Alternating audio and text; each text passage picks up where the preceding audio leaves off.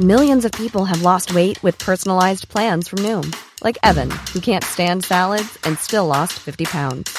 Salads, generally, for most people, are the easy button, right? For me, that wasn't an option. I never really was a salad guy. That's just not who I am. But Noom worked for me. Get your personalized plan today at Noom.com. Real Noom user compensated to provide their story. In four weeks, the typical Noom user can expect to lose one to two pounds per week. Individual results may vary.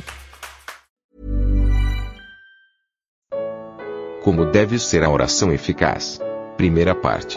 Carta aos Efésios, capítulo 6. Comentário de Mari Persona. Será que existe na Bíblia alguma passagem em que o Senhor Jesus pede orações por si mesmo? É interessante nós vemos isso, né? Quando ele vai, quando ele vai orar no, no jardim do Getsemane, ele fala para os discípulos orarem, para eles não entrarem em tentação. Mas o Senhor nunca, que eu, que eu me lembre, não, tem, né? Ele nunca pede oração por si próprio, para que os discípulos orassem por ele na sua hora de, de dor, de tribulação, de angústia. Uh, nós vemos os discípulos orando a ele ou ao Pai nós vemos ele orando ao Pai, mas eu não me lembro, não sei se algum irmão se lembra de alguma passagem que ele insinue, pelo menos, pedir orações, né? uh, pedir intercessão por ele diante do Pai. E esse, essa é uma das características do, do Filho de Deus, do Filho eterno de Deus, né? que a gente pode até admirar e se regozijar com isso. De quem que nós estamos falando? De Jesus o Filho eterno de Deus, o Senhor de todas as coisas, aquele por meio de quem? Aquele que sustenta todas as coisas com a palavra do seu poder. Quando alguém coloca o Senhor na mesma condição de um homem comum, uh, aí nós, nós vemos como, como isso desonra a Ele, ao Senhor, e desonra a Deus.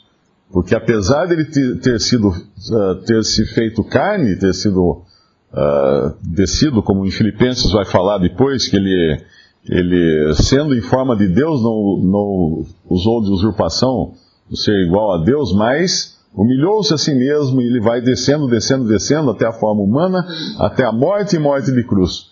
E aí vai a sepultura, mas ainda assim, um ser divino, com todos os atributos de um ser divino. Aquele uh, que jamais precisaria que alguma criatura sua orasse por ele. Uh, ele, ele, ele fala que ele buscou por, por, por consoladores, né? Isso sim, ele fala. Mas não encontrou nenhum. Não encontrou nenhum consolador, nenhuma compaixão. Uh, porque assim foi tratado pela, pela raça humana. Mas ele não pediu orações para si. Pelo contrário, na sua hora de maior angústia, de maior dor, de maior sofrimento, ele ora: Pai, perdoa-lhes, porque não sabem o que fazem. Ele, ele roga, ele intercede pelos seus algozes. Esse é, esse é o Senhor, esse é o Senhor perfeito, né? E, e, no entanto, nós vemos aqui agora um homem, que é um homem admirado, né, em toda a cristandade, que é Paulo, pedindo orações. Quando ele fala, Uh, no versículo 18, orando em todo o tempo, com toda oração e súplica no Espírito, e vigiando nisto com toda perseverança e súplica por todos os santos e por mim, para que me seja dada no abrir da minha boca a palavra com confiança, para fazer notório o mistério do Evangelho. A gente podia falar assim: ah, Paulo, vai, para com isso. Você precisa de orações, você precisa de, de palavra com confiança, você precisa de alguma coisa para fazer notar. Você que escreveu todas essas cartas, né? Sim, Paulo, um vaso tão frágil, como o irmão comentou, né? Somos todos iguais, somos todos como Paulo e Paulo como nós. Somos todos como Elias, Elias como nós. Elias, um homem sujeito às mesmas paixões, isso nos fala lá em, em Tiago, eu creio. Eu acho que é Tiago, né?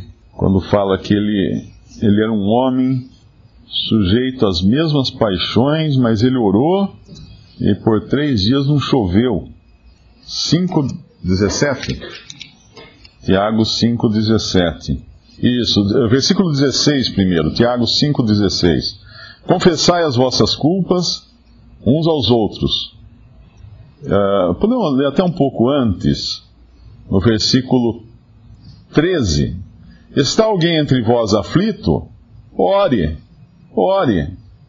Outro dia eu me lembro, alguém escreveu falando de uma série de aflições, sabe? o que, que eu faço? Eu não sabia também o que responder. Eu respondi, ore. É que na verdade é isso, é sua, o que a Bíblia fala para a gente. Está aflito? Não existe fórmula mágica, não existe um remédio que você toma um comprimido para tirar a aflição. Ore. Você orou? Então ore. Está alguém aflito? Ore. Está alguém contente? Cante louvores. Está alguém entre vós doente? Chame os presbíteros da igreja e orem sobre ele, ungindo-o com azeite em nome do Senhor. E a oração da fé salvará o doente, e o Senhor o levantará, e se houver cometido pecado, lhe-ão perdoados. Confessai as vossas culpas uns aos outros, e orai uns pelos outros, para que sareis. A oração feita por um justo pode muito em seus efeitos.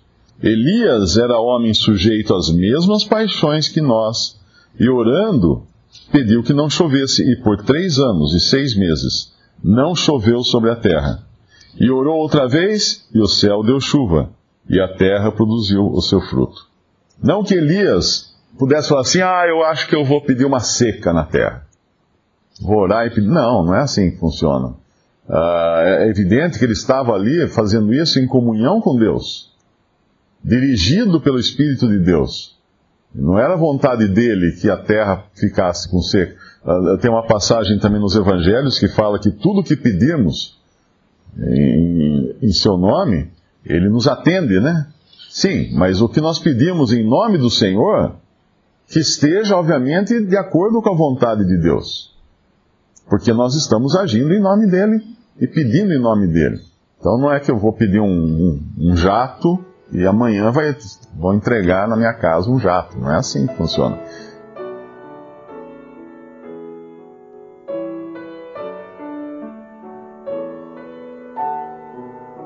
Visite respondi.com.br. Visite também 3minutos.net.